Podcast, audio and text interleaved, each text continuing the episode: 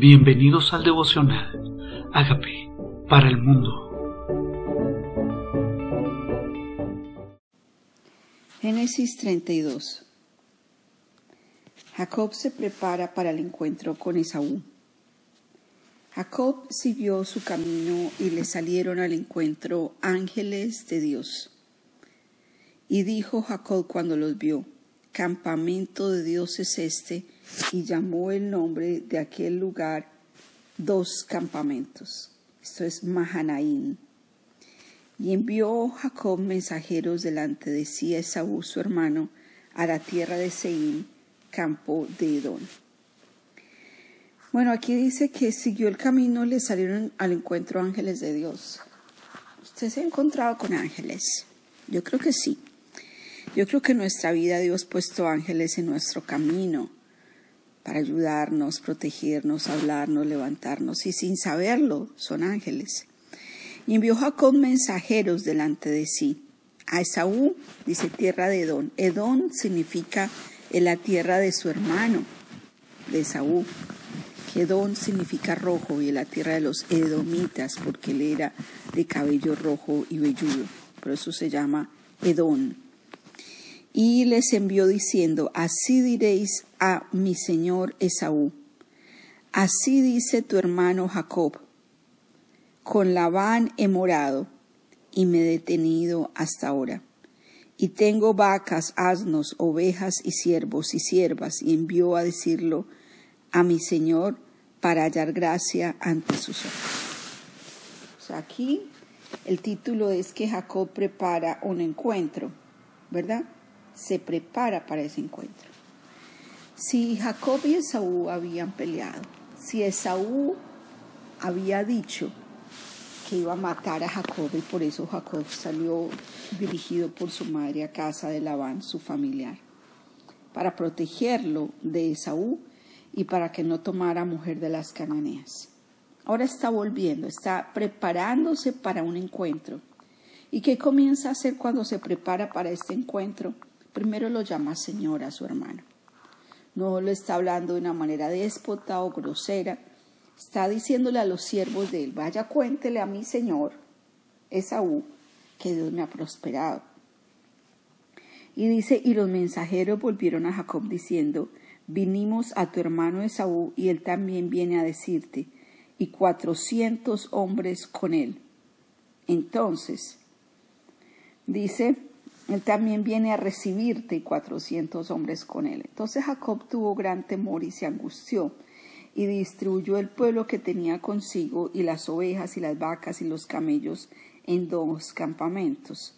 Y dijo, si viene Saúl contra un campamento y lo ataca, el otro campamento escapará. Y dijo Jacob, Dios de mi padre Abraham y Dios de mi padre Isaac, Jehová que me dijiste, vuélvete a tu tierra y a tu parentela, yo te haré bien. Menor soy que todas las misericordias y que toda la verdad que has usado para con tu siervo. Pues con tu callado pasé este Jordán y ahora estoy sobre dos campamentos. Aquí entonces Jacob cuando ve que su hermano viene con cuatrocientos hombres y él no sabe si es en condiciones de paz o no entonces divide en grupos para que simplemente si va a atacar, él no sabe si tiene buena actitud, si ya lo perdonó, si no.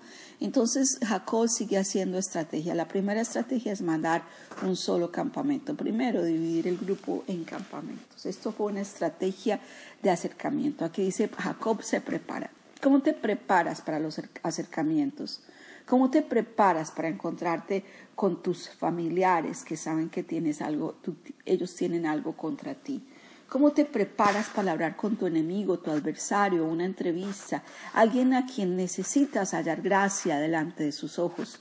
¿Cómo te preparas? O simplemente eres reactivo, pues él viene con 400, yo lo voy a atacar. Y si él realmente no ha atacado, estás preparando tu mente, tu corazón para lo mejor o para lo peor estás preparando, estás anticipando los encuentros, estás orando, porque aquí lo que Jacob hace antes de ese encuentro es orar y decir, Dios de Abraham, Dios de Isaac, Dios de mis padres, Dios de mis padres, el mismo Dios que ha usado misericordia conmigo, el mismo Dios que me bendijo, el mismo Dios que me sacó, el mismo Dios de mi pasado, el mismo Dios que me ha acompañado en estos caminos. A ti es a quien clamo. Tú me acompañaste a pasar el Jordán. Tú me acompañaste en mis pasadas por momentos difíciles. Tú me has pasado por ríos, tú me has guardado en el camino. Tú es a ti a quien clamo sigue siendo el mismo. Y a veces necesitamos recordarle a nuestra memoria quién ha estado con nosotros todos estos años, especialmente cuando te enfrentas a adversidades hoy o a momentos de incertidumbre, como lo estaba haciendo Jacob iba a encontrarse con su hermano y no sabía si era en buena actitud o mala actitud, si ya lo había perdonado o no. Pues lo primero es clamar a Dios y recordar quién es Dios en su vida, por dónde lo ha acompañado el Señor, que realmente nunca lo ha fallado nunca lo ha desesperado. Dice, líbrame ahora de la mano de mi hermano, de la mano de Saúl, porque le temo, no venga acaso y me hiera la madre con los, con los hijos. Y tú has dicho, yo te haré bien y tu descendencia será como la arena del mar que no se puede contar por la multitud. Jacob es realmente bien sabio. La sabiduría se la dio Dios. Cuando se relaciona con Dios, le dice el Dios que me acompañaba y ahora le dice el Dios que me dio esta promesa. Eres el Dios que me dio esta promesa. La promesa que me diste es que me ibas a traer con bien y que me ibas a multiplicar. O sea, en esos momentos de incertidumbre, recuérdale que te ha prometido. Dice, tú me prometiste que me harías bien a mí, a mi descendencia, y que mi descendencia sería como la arena. ¿Cómo va a venir él a matar a la madre y sus hijos? Porque si mata a la madre y a sus hijos, ¿dónde estará la descendencia? ¿Cómo me vas a cumplir esa promesa? Guárdame, guárdame. Y fue honesto con sus sentimientos. Dijo, le temo, le temo a mi hermano. Guárdame tú, guárdame tú. Tú eres poderoso para guardarme. Dice, Tú me prometiste que me ibas a dar una multitud. Y durmió allí aquella noche y tomó de lo que le vino a la mano un presente para su hermano Esaú. ¿Cuál era el presente para su hermano que mandó antes que él? Doscientas cabras, veinte machos cabríos, doscientas ovejas y veinte carneros, treinta camellas paridas con sus crías, cuarenta vacas y diez novillos, veinte asnas y diez burricos. ¿Cuánto sería la prosperidad de Jacob que podía mandarle este pequeño presente? Ya iban como mil ganados, doscientos de esto, doscientos de aquel. Pero se lo mandó como regalo a su hermano para ablandar su corazón. Para ablandar su corazón. Él no llegó peleando, él no llegó a la defensiva, él no se armó. Dijo, primero le mando regalos. Dice, y lo entregó a sus siervos, cada manada por sí, y dijo a sus siervos, pasad delante de mí y poned espacio entre manada y manada. Y mandó al primero diciendo, si Esaú mi hermano te encontrare y te preguntare diciendo, ¿de quién eres y a dónde vas? ¿Y para quién es esto que llevas delante de ti? Entonces dirás, es un presente de tu siervo Jacob, que envía a mi señor Esaú, y aquí también Él viene tras nosotros. Una vez más, el trato. Ahora es el regalo, pero también es el trato. Le dice, mi, mi siervo, mi señor Esaú. Viene a mi señor Esaú. No le está tratando despotamente, lo está honrando, lo está tratando con respeto y viene con presentes. Este presente lo envía, lo envía tu siervo, tu siervo lo envía. No es tu hermano, hoy le trata de tu siervo. Mandó también al segundo y al tercero y a todos los que iban en aquellas manadas diciendo, conforme a esto hablaréis a Esaú cuando le hallares. Y diréis también, he aquí tu siervo Jacob viene detrás nosotros, porque dijo, apaciguaré su ira con el presente que va delante de mí, y después verá mi rostro, quizá le seré acepto. Pasó pues el presente delante de él y él durmió aquella noche en el campamento. Preparó el camino. Me recuerda a Esther, que le preparó dos banquetes antes de hacerle su petición. y se puso linda en la ropa regia y ayunó. ¿Cómo nos preparamos nosotros? ¿Cómo nos preparamos? Aquí está Él con una estrategia. Voy a ablandar el corazón de Él. Quizá haya gracia ante sus ojos. Y durmió, durmió. ¿En qué? ¿Por qué puede dormir? Yo me acosté y dormí porque Jehová me sustentaba. Ahora dice, y se levantó aquella noche, él durmió en el campamento y tomó sus dos mujeres, sus dos siervas, sus once hijos, y pasó al vado de Jabob. Los tomó pues, e hizo pasar el arroyo a ellos y a todos los que tenía. Así se quedó Jacob solo y luchó con él un varón hasta que rayaba el alba. Y a mí me encanta este encuentro. ¿Quién es ese varón? Dice, mandó primero a su familia, o sea, los protegió a su esposa, a sus niños. Me imagino que la mandó rodeada de siervos. Y cuando el varón vio que no podía con él, dice, así se quedó Jacob solo y luchó con él un varón hasta que rayaba el alba. ¿Quién luchó con él? Él estaba en medio de ese campamento que estaba lleno de ángeles, ¿verdad?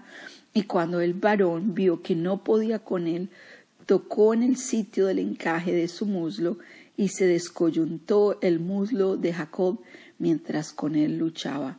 Y dijo, déjame porque raya el alba. Y Jacob le respondió, no te dejaré si no me bendices. Y el varón le dijo, ¿cuál es tu nombre? Y respondió Jacob. Y el varón le dijo, no se dirá más tu nombre Jacob, sino Israel, esto es el que lucha con Dios. Dios, el que lucha con Dios o Dios lucha. ¿Con quién estaba luchando Jacob? Con Dios. El nombre que le dio a Jacob le cambió el nombre por Israel. E Israel significa el que lucha por Dios. Porque ha luchado con Dios y con los hombres y has vencido. Qué belleza eso significa Israel. ¿Por qué luchó Dios con él? ¿Por qué, ¿Por qué este encuentro? ¿Cuáles son tus luchas? Las luchas se sostienen en la presencia de Dios. Él lucha con Dios, Él lucha en su presencia. Yo te invito a que cuando tengas temor, angustia, ansiedad, enojo, miedo de tus circunstancias, de tus encuentros, de lo que no puedes controlar, vengas a su presencia y sostengas esa lucha delante de Él. Pregúntale, peléale, pero hay una cosa muy importante que hizo Jacob cuando le dijo, ¿cuál es tu nombre? Primero le dijo, no te dejaré si no me bendices. Jacob ya sabía delante de quién estaba. No te dejo si no me bendices. No te dejo si no me bendices. Y dile al Señor, vengo a tu presencia y no te dejo hasta que no me bendigas. No te dejo, Señor. Voy a luchar aquí con mis temores, voy a luchar aquí con lo que siento, voy a luchar aquí con mis miedos. Voy a pelear contigo, Señor, hasta que no me bendigas. No te suelto. Pégate del Señor. Señor, es por tus bendiciones que vengo. Es por tus bendiciones que vengo. Lo que me importa es que me bendigas. Es tan importante para Jacob la bendición. Por eso se llamaba Jacob, el que engaña, engañó a su hermano por la bendición, porque ha luchado con Dios y con los hombres y ha vencido. Entonces Jacob le preguntó, dijo, declárame ahora tu nombre. Y él respondió, ¿por qué me preguntas por mi nombre? Y lo bendijo allí. Lo bendijo lo bendijo y llamó el nombre de aquel lugar Peniel, esto es el rostro de Dios. Peniel, el rostro de Dios. Él vio el rostro de Dios porque dijo, vi a Dios cara a cara. ¿Qué tal si venimos a estos encuentros con Dios? Yo podría decir, si la parte física de Dios es Jesucristo, es algo que siempre pienso. Fue Jesús, Cristo, Cristo mismo, el varón con el que luchó Jacob. Porque Dios Padre Dios Hijo y Dios Espíritu Santo pertenecen desde la eternidad. Siempre ha sido desde la eternidad. Siempre se le aparecieron a Abraham tres ángeles y decía Dios me visitó. Y dijeron hagamos al hombre conforme a nuestra imagen. Y aquí está un varón que era Dios mismo, hijo vi a Dios cara a cara. O sea, que era Dios, Dios peleando con él, pero al final bendiciéndolo. Dice, pelea, vi a Dios cara a cara y, mi, y fue librada mi alma. Y cuando había pasado Peniel, le salió el sol y cojeaba de su cadera. Por esto no comen los hijos de Israel hasta hoy el tendón que se contrajo, el cual está en el encaje del muslo, porque tocó a Jacob este sitio de su muslo en el tendón, en el tendón que se contrajo. ¿Cuáles son esos toques que Dios ha hecho a tu vida? ¿Cuáles son esos toques de Dios? No te suelto hasta que no te bendigas, hasta que no me bendigas. ¿Cuáles son sus encuentros con Dios? ¿Son luchas o son simplemente momentos de llanto, de clamor y de queja? ¿O son luchas por bendiciones? Señor, aquí estoy delante de ti no te suelto hasta que no me bendigas. Y dijo, pues este pelea tanto por estas bendiciones. Arrodíllate, yo te bendigo. Arrodíllate, yo te bendigo. Cuando Jacob se encontró con él, ¿qué quieres? La primogenitura. Cuando fue donde el papá, ¿qué quieres? La bendición. ¿Qué es importante para ti cuando te encuentras con Dios? Tu lista de peticiones. Es que si Él te bendice, serás bendito en todo ¿Qué tienes delante de Él? ¿Quejas? ¿Qué tienes cuando vienes a su presencia? Le dice, Señor, aquí estoy aferrado de ti, aferrado de ti. Si me hieras mi muslo, así hay áreas de mi vida que necesites todavía tratar conmigo. Así sea en debilidad, para mí lo más importante es tu bendición. Es tu bendición. Busca ser cara a cara con Dios Busca esos encuentros con Dios y en tu angustia pelea las batallas delante de Él, para que cuando dejes su presencia ya sepas que vas con su bendición. Dile Dios, gracias por el privilegio de ver tu rostro cada mañana. No por mí, sino por esa sangre que ya fue derramada en la cruz, que me perdona los pecados.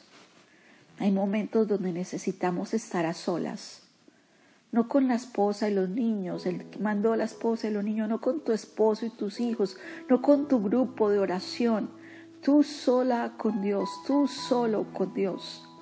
No es con la gente que va delante de ti, no es rodeado, es solos, hasta que amanezca el alma en la madrugada, antes de que salga el sol, antes de que el día comience, antes de que las batallas con el mundo comiencen, antes de que los encuentros con los seres humanos comiencen, antes de que los cuestionamientos lleguen, antes de los encuentros con Esaú, antes de lidiar con tus problemas, antes de esperar que el mundo te busque por respuestas, tú vienes a su presencia y pides su bendición antes de que raye el alba busca la bendición porque Él te la dará.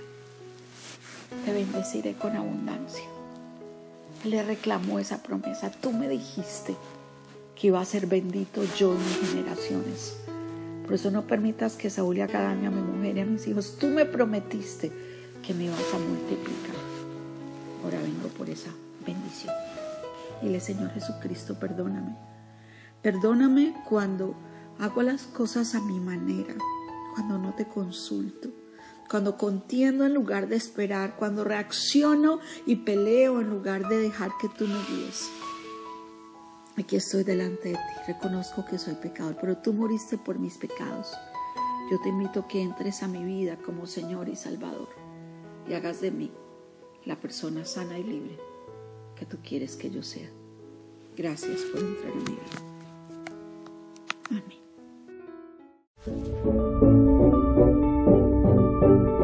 Amigos, queremos que usted sea parte de esta obra que estamos haciendo a través de Agape para el mundo y que este mensaje de Jesús llegue hasta la última de la tierra. Si quieres donar en nuestra página web, puedes hacerlo en agapeparalmundo.org o también a través de Cele en agapeoficial.gmail.com. Dios bendiga tu generosidad.